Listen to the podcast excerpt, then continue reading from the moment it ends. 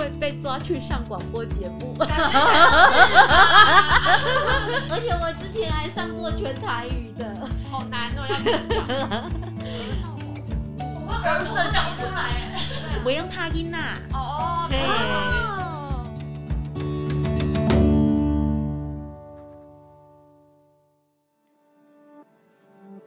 我是台湾人，我是木栅人，我是婚姻人，我是乡音，我是广告人，我是儿蒙人，我是年轻人，我是婴仔人。什么什么人，代表我们隶属怎么样的群体？只要关心孩子，我们都是婴仔人。Hello，各位朋友，大家好，我是儿福联盟的奶云。不知道你是第一次来到儿盟 Podcast 频道的朋友，或是曾经听过我们其他系列的节目，不论是哪一种，欢迎收听儿福联盟的新系列节目《囡仔人》。这个节目呢，主要是想跟关心孩子大小事的朋友们，一起从孩子成长的环境、切身的议题，邀请各种不同领域的专家或好友一起来聊聊，或是分享一些你所不知道但可能会很想知道的服务故事。那每一个人认识儿福联盟的面向可能不太一样，有的朋友是看见我们长期陪伴了很多弱势家庭啊，然后去度过生命的难关。很多人可能是在报纸上或社群上发现儿福联盟在呼吁大家关心的某个儿少议题。那甚至有人跟我们说，就是一开始对儿盟的印象其实是卖很好看的公益 T 恤的组织。这样，除了大众其实比较常见到的我们之外，儿盟还有非常非常多的服务是比较少，或者是比较难跟大众分享的。那我们今天想来谈谈的主题呢，就是其中之一。这个服务叫做儿少保服务。今天呢，很欢迎邀请到两位朋友，一位是来自新北市政府家庭暴力暨性侵害防治中心。各位听众，大家好，主持人好，我是新北市家庭暴力防治中心的主任许志奇，主任好。那另外一位是儿福联盟的朋友，大家好，我是儿盟北区家庭服务二组的督导，我是巧妮。好，欢迎二位的到来。那刚刚有讲到说儿少保服务嘛，就能不能先请巧妮跟大家解释一下什么是儿少保？现在大家可能听得雾煞煞这样。然后就是呃，为什么会比较难跟大众做分享？好。所谓的儿少保服务指的是儿童及少年的保护性的服务。保护性的服务指的是在家里面发生了暴力事件的这个部分，嗯、我们就会进到所谓的政府的系统里面来。嗯，那如果家里面是零到十八岁的孩子，其实他在呃精神上面、在心理上面、在肢体上面、在性虐待上面都有受到了一些侵害的状况的时候，嗯，其实就会进行所谓的呃通报，就是民众应该都会知道。的就是一一三的这个电话号码，那这个案件就会进到政府系统里面来。嗯、那这样子的服务，因为它是牵扯到了法律会进到家门的这个一个状况，嗯、而且它可能多半都是。被迫的一个服务，就它不是民众自愿说哦，我打小孩，嗯、所以我我需要有人来帮忙。嗯，那也因为是这样子的出发点，所以通常这样子的服务，它就会好像有一点隐晦，比较不能被大众广为知道这样子。嗯、那就是，请问一下许主任，就是家防中心里面的业务会有哪些？然后这个儿少保的服务又隶属于什么样的基础之下开展了这样子的业务？呃，家防中心的业务最主要就是有两块的部分，嗯，一块是家庭暴力的服务，嗯、那家庭暴力服务里面的话就有分成年跟未成年，是。那另外一块的部分的话就是性侵害防治的业务，嗯，那性侵害防治的服务的部分一样分成年跟未成年，嗯，所以未成年的孩子他有可能在家里面或在呃社区当中有可能会受到不当的一个对待，例如说呃被打。然后被摸。然后被口头上面有不当的一个骚扰等等的，嗯、那有可能都会进入到我们的服务范围。那其实我们最关切的就是孩子他在应该被照顾的时候有没有受到良好的照顾跟对待，而这个也是我们跟儿福联盟这边会一起共同来合作的。那除了说被害人的服务以外，呃，我们还有另外一块很重要的，就是我们希望能够去约制跟改变。变这一个行为人，也是大家俗称的加害人的部分。嗯，我们会希望爸爸妈妈呃不要用打小孩的方式来对待小孩们。嗯，那我们会希望有不当对待的行为人能够改善他们的行为，用正确的方式来对待他们周边的一些人，这就是加害人服务的部分。嗯，那还有另外一块很重要的就是预防宣导，我们希望能够让暴力零容忍的概念在社区当中都能够发散出去，也就是让我们所有的民众都能够担负起所谓的防暴守门员的角色。当你看到了孩子们有受到不当的对待，或者是妇女或者是老人家有受到不当对待的时候，都能够发挥你的热心，拿起电话拨打一一三跟一一零，让他们可以获得及时的一个协助。所以大概就是分三块：第一块被害人服务，第二块加害人服务，第三块的部分就是预防宣导。是，我觉得的确蛮重要。就是其实现在社会氛围也比较热心啦，但是还是不能否认，有一些人会觉得，哎，他们家发生的事情会不会我不要管太多比较好？毕竟还是我的邻居。但其实这件事情真的很需要全民共同的关心。那刚刚就是两位在分享的时候，我有听到大家打一一三进来之后，等于是我们就会开始进行服务嘛。接下来我们会做一些什么样的评估？因为我猜也不一定是所有的。打进来的都会是有问题、有状况的家庭。呃，通常一一三是二十四小时接线，而且是三百六十五天没有停止的一个服务。是，所以当民众打一一三或者是市府的电话一九九九进来的时候，是一线的人员会先做第一件事情，就是判断这件事情的危机、嗯、是不是有立即必须要出勤的生命风险的危险。那如果说它是一个非常有风险的案件的时候，他会第一时间通报给家访中心这边的二十四小时的轮值社工，同时也会通知警察这边一起共同来评估跟出勤，确认这个被通报案件的被害人的一个安危。那当确认说现场没有立即的生命安全的危险，可是他需要后续的服务的时候，主责社工这边就会先做几件事情。嗯、第一个确认孩子过往的照顾状况，是他的危机的样态，然后他。受到不当对待的频率跟情形，家里面有没有保护的功能？嗯，那如果家里面有保护的功能，或者是没有保护功能的话，那他有没有替代的服务资源？例如说，爸爸妈妈会打小孩，可是阿公阿妈愿意出来帮忙照顾，哦，等等的家庭资源的部分。对，家庭资源的部分。那如果说我们发现这个家其实还是可以工作的。孩子没有立即的生命安全危险的话，那我们就不会启动紧急安置这件事情，是，也就是把孩子带离开家庭做安置，就会让孩子先暂时留在家里面。我们跟家里面不论是家长或家属的部分，一起共同来合作，来提供孩子一个适当的安全的照顾环境，维护孩子的安全跟成长。是，那就这一个历程走到这边，我们民间单位跟政府单位到底怎么样的分工或怎么样的合作吗？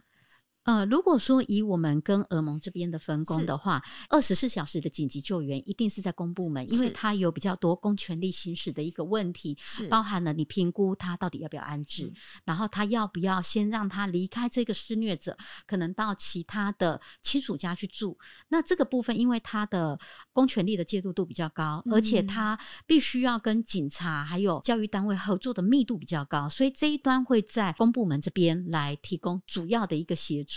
那如果我们判断了他其实没有那么高的生命安全的风险，可是这个家就是长期对于孩子的照顾品质不够好。如果说我们以一个孩子的照顾品质用分数来打的话，那假设一个六岁读小学的孩子的话，他应该要能够稳定就学，然后爸爸妈妈能够帮他打理好，不论是上学的东西或者是他的照顾环境，然后让他可以呃晚上八点九点的时候就上床睡觉，隔天要准时的去上学，然后在学校里面要能跟老师配合，然后让该写的功课要写完，然后要提供孩子一个比较温润的照顾环境等等的。那我们如果把这个标准定出来，认为说一个家长提供一个合格的照顾环境或者比较好的照顾环境，可能是七十分，而这个家可能固定长期都只能提供六十五分或五十五分这样子的一个状况。嗯，那我们为了要让他能够达到比较合格的一个标准，中间就会有一些分数的落差，就是他会有一些。照顾品质还没有那么符合期待的一个状况，我们就会跟俄盟这边合作，让俄盟这边的社工提供比较密集而且长期的一个陪伴服务，嗯、去陪伴爸爸妈妈，提高他的照顾能量跟他的照顾品质，让他的照顾能量跟照顾品质可以维持在一定的水准以上，是让孩子可以获得一个稳定的一个照顾的话，我们就跟俄盟合作。所以俄盟这边其实有一个非常重要的一个角色，这就是陪伴这一个家庭，协助爸爸妈妈提供一个比较好的照顾品质，那同时也协助孩子能够适应环境，能够有生活自理能力，能够把自己打理好，协助他跟着他的生命发展的周期来做能力的发展。是，大家可能听起来会觉得很抽象，那实际上要做什么事情呢？来跟我们分享一下你的社工日常。好，我想大家可能很难想象，就是有有些家庭确实可能爸爸妈妈连早上准时叫孩子起床这件事情都做不到，可能他有疾病，可能他有药酒瘾的状况，所以他可能日夜作息都颠倒，嗯、所以光是他要能够在固定的时间，然后比如说用闹钟也好，用手机也好，去把孩子叫起床，然后让他可以准备好书包，穿好制服，然后干净的袜子、鞋子，然后出门送他去学校或送他去搭公车，这件都是。很困难的事情，我们可能在做的就是陪这些家长在这些日常的照顾孩子的这些琐事上面去看困难在哪边。嗯、哦，孩子起床气了，你有个二十分钟，所以困难是在于怎么去协助孩子的情绪调节，父母可以怎么做？嗯、然后困难可能是在于坐公车的钱都没有，那可能是经济上面的议题，所以我们要协助的可能是就业的部分，可能是补助申请的部分，那或者是说可能。根本爸爸妈妈的工作就是夜班的工作，他根本早上他就不在家，嗯、那怎么办？有没有邻居阿姨、好心的阿姨叔叔可以来帮忙这个孩子的早上就学吗？还是我们要转回来去训练孩子，可以早起，然后穿好书包，然后你去上课？那你去上学的时候，你知道公车怎么搭吗？我们可能要教他搭公车。你知道安全的路线是什么吗？你知道要去哪里买早餐吗？就是这种日常生活的琐事，可能就是我们社工在做的事情。嗯，那可能听众也会好。好奇说这件事情为什么对于儿少保这一个服务是重要的？如果他没有继续这样把小朋友的起居做好的话，对于孩子会有什么影响，或是他们会不会有在走路什么样的状况吗？因为就孩子来讲，他们现在这个阶段，其实教育是最重要的一件事情，这也是他们的日常。这样，那透过稳定就学的这件事情，一个是让孩子的生活可以有次序感，他可以建立他的生活规律，这是一个；另外一个是他到了学校之后，他除了基本的这些所谓的概念、知能、能力上面的学习以外，他当然他还有同才互动的这个部分，因为社交能力是非常重要的，他也要在这个团体生活的过程当中，他要学会问。问题解决的能力，他也要学会他的情绪控管的能力，他还有沟通协调的能力，负责任的这件事情，因为他在学校有他的任务要做，他可能有回家功课要写，所以这件事情对孩子来说是他的整体发展上面是非常重要的一件事情，所以才会觉得稳定就学这件事情是对孩子来讲是重要的。那另外一个回到保护性的这个呃角度去看的话，其实我们也会希望孩子在学校相较于是一个比较安全的环环境。那如果孩子在学校里面有一个他可以信任的大人，譬如说是老师、辅导室的老师，或者是社团的教练，那如果他在家里遇到了什么样子的困难，或者是他如果再有被家长不当对待，就是处罚、受伤的这个情况，他也有一个求助的管道。就是所以稳定就学的这件事情，其实一方面也有让孩子的安全受到保护的这个功能在这边。那我可以这样说吗？就是。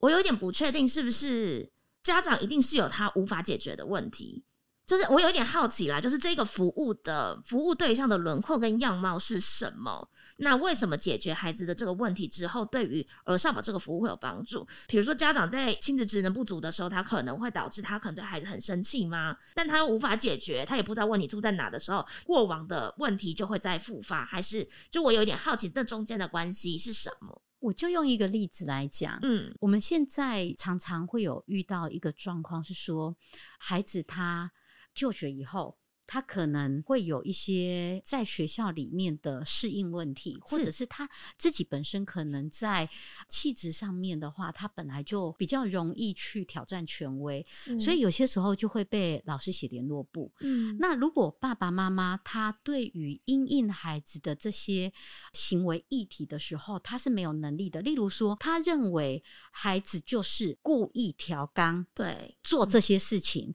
而不是去看到孩子他可能有过动的问题，或者是他有情绪控管的问题，或者是他本来就比较固执，嗯，所以他没有办法去适应学校里面可能有人跟他有一些冲突，他就会用比较激烈的方式去回应。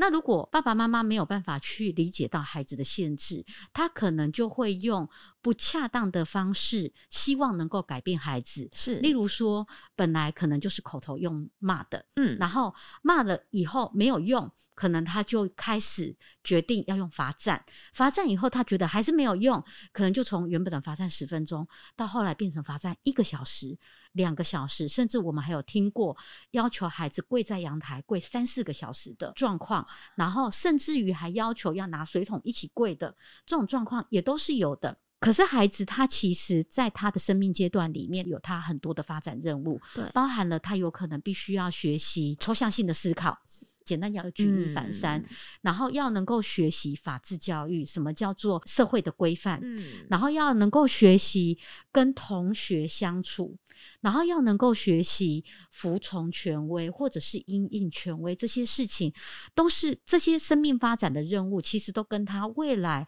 能不能够在这个社会上面适应良好是有关联的。嗯，最简单的方法讲，就是孩子以后有没有办法具备能力，在社会当中。工作赚钱养活自己，而且不犯法。其实以这样子的一个。呃，我们对于孩子的最基本的要求跟轮廓的话，其实他有一大半的时间必须要借由学校教育来完成，有一部分其实是爸爸妈妈的家庭教育来做完成。嗯，可是当爸爸妈妈他没有办法去因应孩子可能在这些学习上面的限制的时候，而他又用不恰当的方式来对待孩子，孩子常常身上可能就会有伤，因为可能是。跪在地上跪出来的，嗯、哦啊，身上有伤，可能就是讲不听以后就用打的。嗯、所以，我们有一个很重要的任务，就是必须要跟儿盟的社工一起来协助爸爸妈妈去理解孩子怎么了。嗯、而理解孩子怎么了，有可能是爸爸妈妈本身的认知扭曲，他就觉得我的孩子可以。可是实际上他没有理解到孩子不行，嗯，然后也有可能是孩子自己本身在生理上面有一些限制，有可能他其实是需要就医的，可是爸爸妈妈从来没有带他去就医，或者是该去就儿童身心科的医，结果他都去看家医科的医，这种状况也都是有的，所以要先协助爸爸妈妈去理解孩子怎么了。之后要协助爸爸妈妈说，当你的孩子是这样的时候，你要怎么样用有效的方式来教导孩子？同时呢，孩子在学校里面有可能爸爸妈妈改变了，可是学校这边有可能不一定完全能够理解孩子发生了什么事，是，所以也要协助学校这边去媒合专业的资源，来正确的。调整环境，正确的协助孩子，同时这样子的一个协助，不要带给爸妈过度的压力，嗯、因为有些时候你就会转移在孩子身上啊。哦，这真的很重要哎。可是你光这样子的一个形容，其实社工要做的事情就非常非常多。多嗯，像你有没有在服务的过程之中有比较深刻，或者是可能比较困难或者比较辛苦的案子？回应刚刚主任提到的那个学校的系统，如果有一些压力到爸爸妈妈身上的时候，嗯、其实最后受苦的都是孩子。嗯、那我觉得这个部分在去年疫情比较严重的情况下，其实是有很多停课的状况嘛。那就确实我们有看到实物上面有一些案件，当孩子没有到学校去上课的时候，他减少了被老师写联络簿的机会，诶、欸，他反而就少被打了，他反而安全了。这样子，就是我们也会发现，就是说有一些老师他其实他也不理理解孩子怎么了。他可能跟家长一样，他们觉得孩子在学校这些呃上课走来走去啊，上课睡觉啊，然后爱讲话啊，都是故意的，是挑战老师的。但是可能是这个孩子他生病了，或者是说他的适应出了一些状况，他需要进一步的去被协助，而不是老师只是一再的处罚他，然后不行就写联络簿。那因为写了联络簿，以台湾现在的父母还是会觉得哦，被写联络簿是我的孩子不好啊，嗯、那我要好好的督促，好好的管教，嗯、所以那他们可能就会比较严格的来要求孩子。那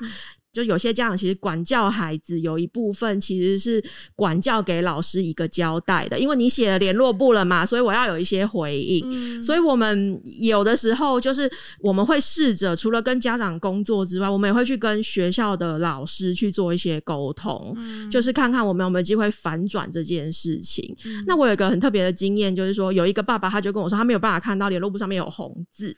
所以我们就改了，我们就跟老师说：“老师，那我们改成用蓝笔写好不好？”这样子，那老师也觉得 OK。那爸爸确实这就很特别，就爸爸看到蓝字，虽然一样的内容，嗯、但是那个刺激感没有那么足，所以这个情况也有机会被改善。嗯、就是我们会去找到一些让这个压力可以降低的一个方式，这样子。嗯、其实，在疫情期间，还有一个很特别的一个状况是，虽然孩子没有到学校去，可是呢。发生了其他的一个状况，就是因为我们线上课程太多了。嗯，以前呢，小孩是拿不到手机的，或者是会被管制手机的。对那因为你要上线上课程，小孩一定要有手机，一定要有电脑啊，嗯、而且上课时间都挂在上面啊。嗯，那有些时候呢，那个爸爸妈妈也居家办公，然后或者是即使爸爸妈妈没有居家办公，可能阿公阿妈在家里面督促的时候，嗯、就开始被老师讲了，小朋友。你为什么点名没有用？结果一发现，爸爸妈妈一看，哇，要命啊！一边开着视讯的课程，另外一边在打电脑游戏，哇，这又是另外一番冲突的开始了。那我们要怎么去发现呢？因为他们就在家里，我们是可以去访案的吗？嗯，我们当时会视情况，就是原则上还是都是用视讯的方法去做面访这样子。那除非是真的他的风险程度比较高，意思就是说，如果他是零到六岁的孩子，他可能相较他的呃危险程度是比较高的，或者是说这个家庭其实他没有其他的资源可以协助，那必要的时候还是会去面访啊。嗯、但是以儿盟的经验是没有到这样子出勤去面访。对，那试训的过程当中，就是因为试训就只有一个小小的镜。头啊，所以其实那个可以看到他们的互动或真实的情况，其实还是有限，但还是可以再从中看到一些端倪。对对对对对，嗯、譬如说在试训的过程当中，可能如果孩子的神色有一点嗯，很看起来很尴尬，或者是支支吾吾的，嗯、或者是他旁边有一些声音在干扰他跟社工的一些互动，那我们可能觉得那个情境对他讲可能是有一点压力的，那我们可能就会转换一些方式去去化解一下他当下跟我们互动的一个压力，这样子。嗯，因为的确在去年疫情的时我看我身边的爸爸妈妈的好朋友，整个是哀鸿遍野，就是都觉得压力非常非常大。那我相信，就是我们在服务的家庭里面，一定像是经济的压力啊，工作上也受到一些影响。我想，那个家长的压力在更大的时候，再去面对这些，一定会是更需要像是社工的服务，然后跟我们去多关心他们。那在做这样子的服务的过程之中啊，就巧，你还有没有什么觉得比较困难或比较挑战的地方？我觉得比较挑战的是，就是回应到一开始说的，就是儿少保护的服务，它通常父母都是非自愿的，嗯，他们都是在非自愿的情况下被社工接触到的。如果是政府是强制的，当然他也没有办法拒绝。但你们要进去有这么容易吗？我们有的时候要先承担一个，我们开玩笑就是说，我们要先背一个黑锅，那个黑锅就是政府在我们的身上，因为这些家长看到我们就会一直骂，就说哦，既然不能教小孩，那就你们社会局都带走啊，这样子。对，最常讲这句话，那就是这个其实是背后就代表家长非常多的愤怒，那个愤怒其实也是他们可能被社工介入的无奈，他只能无奈的配合，或者是说他在教养孩子上面其实非常的挫折，他其实试过很多方法都没有用，即便连打的都没有用，然后现在连打都不行，那怎么办呢？嗯、所以这个情绪，我们可能会需要先消化，先让家长知道说，哦，我们不是要来监督你们哪里做不好，哪里做不好，是我们一起来看看到底在教养孩子的这件事情上面的那个困难到底是什么，嗯、有什么是我们可以一起来想办法突破的。所以那个最大的困难可能是要先把这个铜墙铁壁要先拆掉。那你有什么拆过？觉得这个真的是拆的好？有有一个经验是这样，那是我的第一个服务的家庭，我印象很深刻，就是我去到学校跟那个妈妈谈话，妈妈看到我是社工，劈头第一句话就是说：“你知道养一个孩子一个月要花多少钱吗？”然后我就说：“哦，妈妈，我真的不知道诶，请问是要多少钱呢？”这样子，就是妈妈一开始其实是会觉得社工的介入就是来指责他的，来批评他的。嗯、那在这个过程当中，可能是陪同妈妈去看，原来他的孩子需要就医。所以当年很热血的我就有去帮忙，就是松德院区的精神科帮忙挂号。嗯，那可能就是因为那个热血的举动，妈妈就觉得哇，这个社工是真的可以愿意要帮忙。嗯，所以在很多比较实际的服务，譬如说妈妈有遇到她跟老师沟通上面遇到的问题，我们可以协助也一起去讨论。可能是她在跟爸爸的婚姻关系上面也遇到了一些状况，那我们也可以一起去讨论，给予资源。所以妈妈就会觉得，哎，好像。我们是站在他这边替他想的，他可能是真的有觉得社工有帮上忙，所以就还甚至有说，哎、欸，要来耳蒙这边再回来当志工，然后后来也有成为我们的捐款人这样子。嗯，哦，有点感人的，对对对。那就是因为耳蒙社工有耳蒙社工的服务的样貌嘛，那家访中心的社工有没有什么会觉得比较困难或比较挑战的部分？其实家访中心的部分的话，它最难的就是它代表的是公权力，嗯，而且通常都要让爸爸妈妈知道，是说所谓的你不能打小孩，嗯，所以相形之下，他们就会觉得。我们这边都不理解他，然后我们这边都在规范他，嗯、我们都在约束他，没有办法同理他，所以这也是为什么我们必须要跟儿盟社工这边一起共同来合作的一个原因。嗯、所以，当如果有一些案件，我们是一起共同服务的案件，又再次有不当对待的情形通报进来的时候，嗯、通常家访中心的社工就是扮演黑脸的角色。哎，就是去告诫爸妈，然后去约束爸妈，不可以再做类似这样子的一个事情。嗯、那甚至于说，在评估是不是真的要把孩子再带出来做安置这个评估上面的话，也是由家访的社工这边来做最后的一个判断跟决定。那儿盟的社工的部分的话，最主要就是会是支持性跟服务性的角色为多，嗯、所以怎么样协助跟取得爸爸妈妈的支持跟信任，其实就会是儿盟社工这边很重要的一个工作。嗯、所以通常呢，儿盟的社工会跟爸妈的关系比我们好一些，因为通常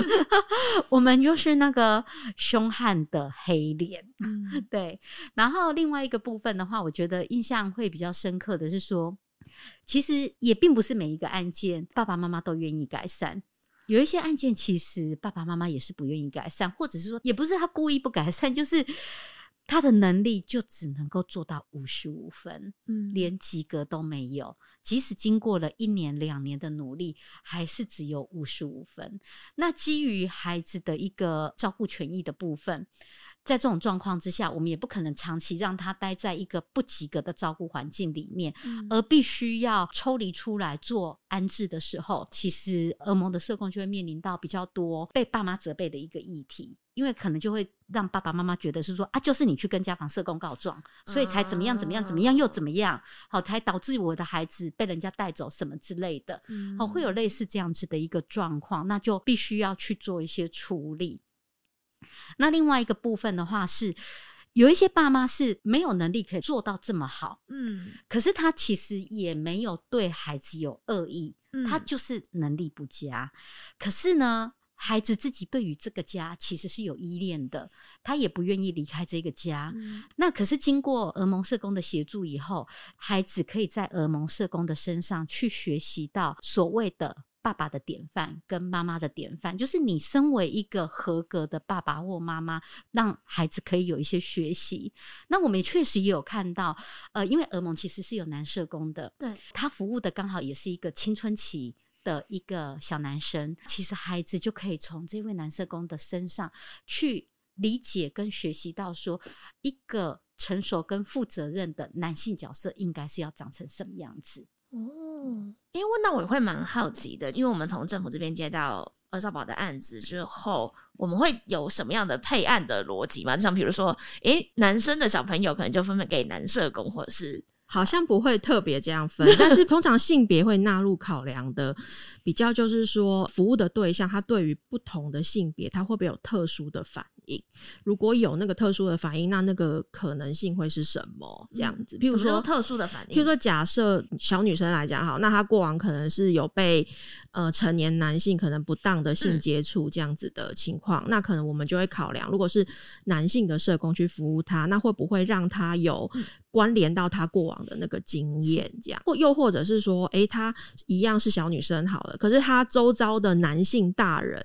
对她来讲互动的经验都是不好的，然后她身边也缺乏了男性的角色学习的对象的时候，那我们通常会先看学校有没有这样子的老师，对，如果学校也没有，亲属间也没有，那或许。呃，我们就会考虑那找一个男性的社工去补这个位置，所以通常性别会是有一些功能的考量在里面。嗯，每一个步骤都是一个哲学，是都是非常细致的服务。那我就再接下来想问，我觉得刚刚其实徐主任有聊到，就是其实两边在合作上其实有非常紧密的讨论，然后一起去努力让这个家庭或这个孩子可以更好嘛。那彼此在合作上，我想也想问问，就是徐主任，就是儿蒙人有没有让你特别印象深刻的地方，或者是有什么样的特质？呃，我觉得俄蒙的社工有一个特质，就是非常有耐心，嗯，然后陪着孩子成长，然后其实有些爸妈是可以被改变的，嗯，那俄蒙社工就会陪着爸妈去学习跟成长，是，然后去调整出适当的教养方式。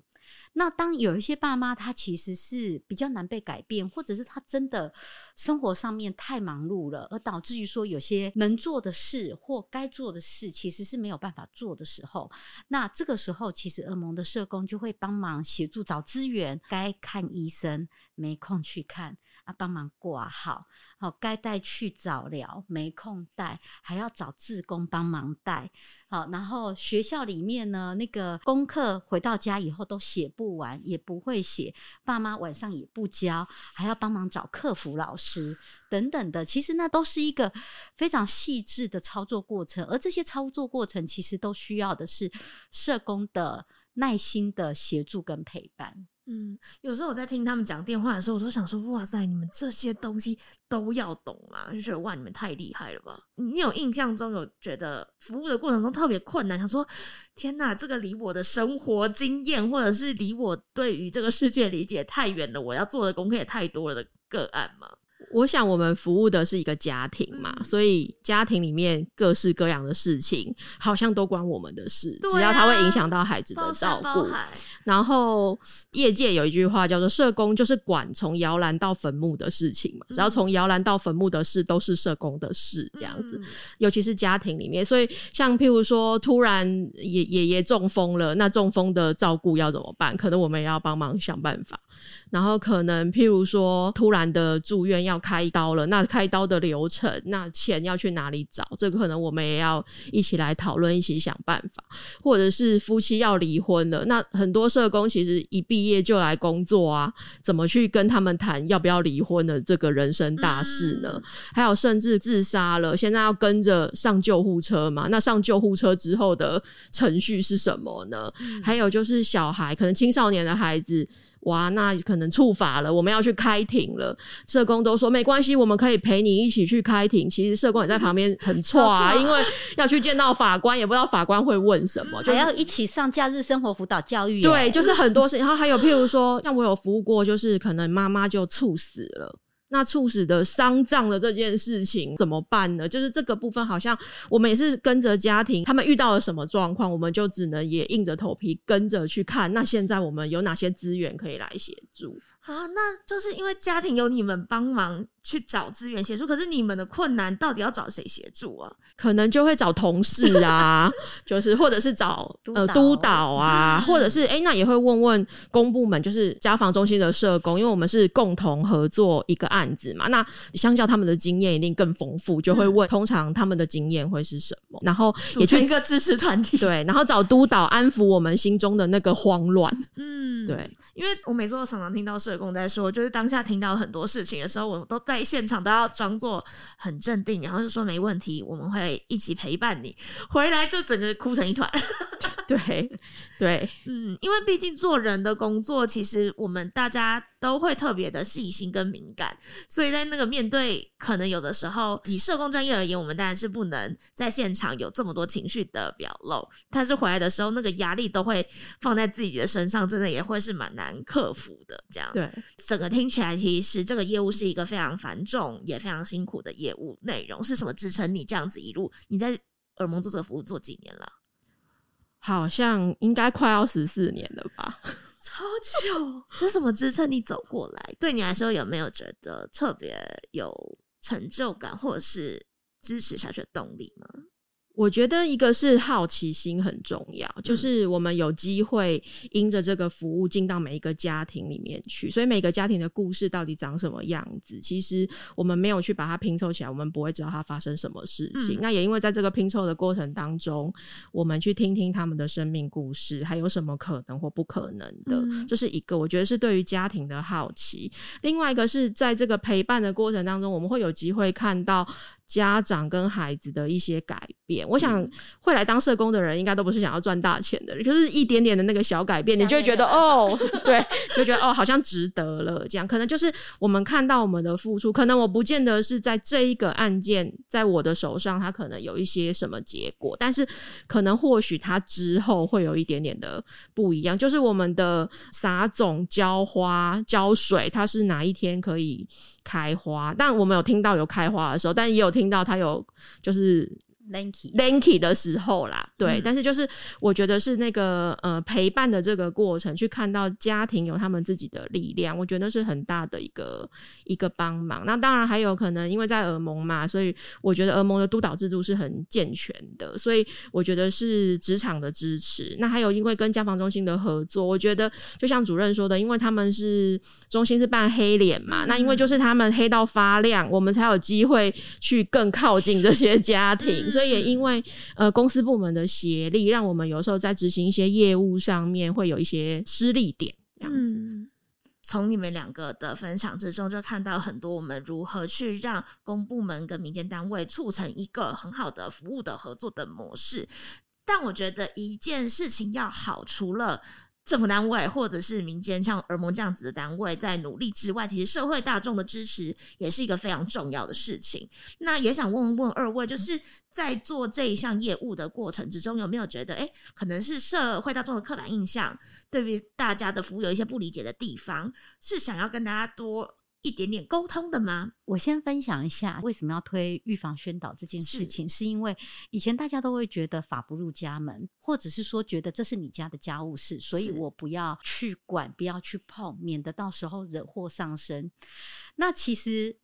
家暴真的不是家务事，嗯，就讲一个最简单的例子，当初新北市路做大喜事的安全的意外，然后导致整个社区的多人伤亡的一个情形，其实就是因为婚姻暴力而起的，嗯，那所以慢慢的经过这几年在社区当中去做相关的宣导之后，其实民众慢慢的也能理解家暴不是家务事，嗯，然后对于路上或者是对面社区里面有人在吵架的时候，其实都会提高警觉跟敏锐度，嗯我我还印象很深刻，是因为我们近期到一个社区去做宣导的时候，社区的理事长特别有提到，是说以前遇到这种事情，他们都不知道该怎么办。嗯，自从有相关的课程，他们有去学习跟成长以后，他们现在只要听到半夜的时候有人吵架的声音，如果不是那种。看起来会缓和的迹象，其实他们都会刻意在留意去听。然后他就特别分享是说，他还印象很深刻，大概晚上九点十点，对面社区里面啊，声音就非常非常的大声。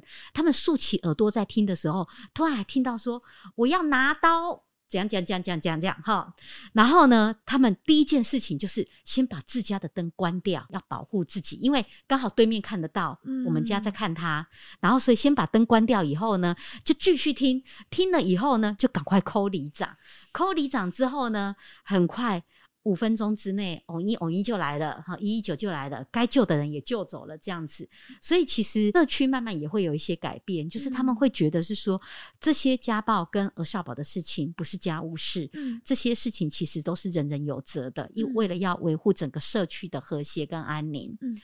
所以我觉得其实很高兴看到这样子的一个改变，就是大家会知道是说一个暴力的事件其实不应该被容忍。嗯、那你当容忍的时候，你只会助长暴力再度发生或者是恶化而已。嗯、那另外一个部分，我觉得还是需要改变的，就是爸妈的观念。嗯，因为有些爸妈他还是会觉得说，孩子是我的，我有权利做管教。既然你都不准我管教，那你就把我的小孩带走，不要养了。可是我们。一直要推动的一个概念是说，孩子可以管教，可是管教不要成伤，而且管教要恰当。可是怎么样学习管教这件事情，我觉得是我们整个社会氛围里面还没有开始做学习的，因为很多的爸妈都是当了爸妈以后才开始学当爸妈，嗯，并不是真正准备好来当爸妈，嗯，所以当然亲职能力的部分的话是没有。办法如我们期待的，就是准备好了之后再来养儿育女。现在这个年代，其实它变化太快了。你不要说别的山西的议题，嗯、哦，然后孩子是不是有疾病的议题、过动的议题、嗯、情绪控制的议题，嗯、这些东西都不是过往爸妈的成长经验里面可以去接触跟理解到的。嗯、那当没有人教这些爸妈怎么样当一个爸妈的时候，他怎么有办法去应验孩子现现在的一些行为跟问题呢？可是如果说我们能够提供一个正确的教养方式，或者是及时的咨询，给这些爸爸妈妈的话，其实也许就有机会可以协助他们去培养出亲子教养的能力，而能够适当的去因应孩子的一些。呃，行为的议题。嗯，其实儿福联盟在每年十一月的时候，我们都会推动一个橘丝带的活动，也就是希望透过可以让爸爸妈妈更知道怎么样去做适当的教养的这一件事情，嗯嗯、去促进彼此有更好的亲子关系，孩子也可以。在更好的讨论的过程之中，不一定用打的，用骂的，其实孩子也是可以听得懂的，所以也很推荐。就是有听到这边的家长，如果诶有兴趣的话，也可以去我们橘子带的网站看。那我另外也想要问徐主任的是，因为您刚刚有说到说，诶社区他们其实有去上一些课嘛？那如果说我们要去提高我们自己的对于这件事情的敏感度跟意识的话，有没有什么样的资讯或课程是诶民众可以上网搜寻一下的吗？呃，像这个部分的话，卫福部它有一个网站，嗯，它是专门做宣导的网站，是。然后它也有把相关的宣导影片都会放在上面，是。所以如果说呃民众有兴趣的话，他只要 Google 卫福部保护司，然后宣导，其实就可以 Google 得到了。好，非常容易记的几个关键字。那小妮这边有没有什么觉得想要跟大家分享的？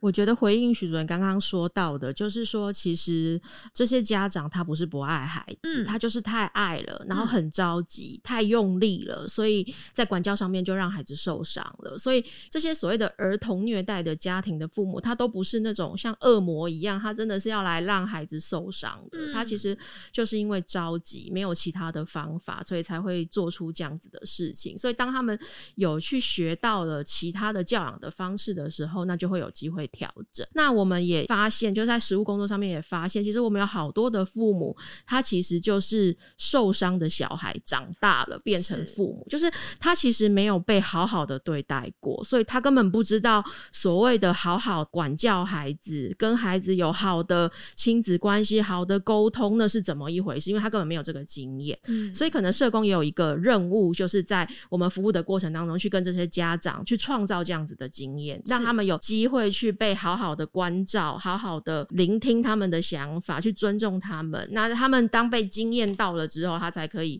做得出来。这样。那另外还有一个就是说，我们听过一个俗谚嘛，就是说要照顾一个孩子，其实是全村庄的事情。所以我觉得民众在知道说哦，有哪些家长对孩子的状况是不太好的时候，当然那个通报一一三的这件事情可能是可以做的一件事之外，那当然也可以去了解一下这个家庭是还有。什么是需要邻里的一些协助。我觉得我们去翻转一个观念是说，其实打一一三不是一件丢脸的事，它其实是一个主动去找资源的一个动作。像我们就会跟我们服务的家庭开玩笑说，好像有社工来你们家，就代表你们家有问题，所以服务会结束，就表示你们问题都改善了，你们也可以毕业了。可是社工就是代表问题吗？我觉得这个观点也可以去重新的做一些修改。譬如说，社工可能代表的是政府的资源，那这些资源就是有需要的人，他其实本来就可以去申请去运用的。嗯，请大家不要吝啬于帮你的邻里引荐更好的资源。对，嗯，好，那今天就非常谢谢两位的分享。如果想要听我们讨论一些什么样其他的议题，或想知道儿盟任何服务，也都欢迎大家可以留言让我们知道。那如果喜欢我们的节目的话呢，也别忘了订阅或是留言给我们支持与鼓励，那将是我们持续下去很大的动力哦。那今天的节目就到这边，各位银娜郎，我们下次再见喽，拜拜，拜拜，拜拜。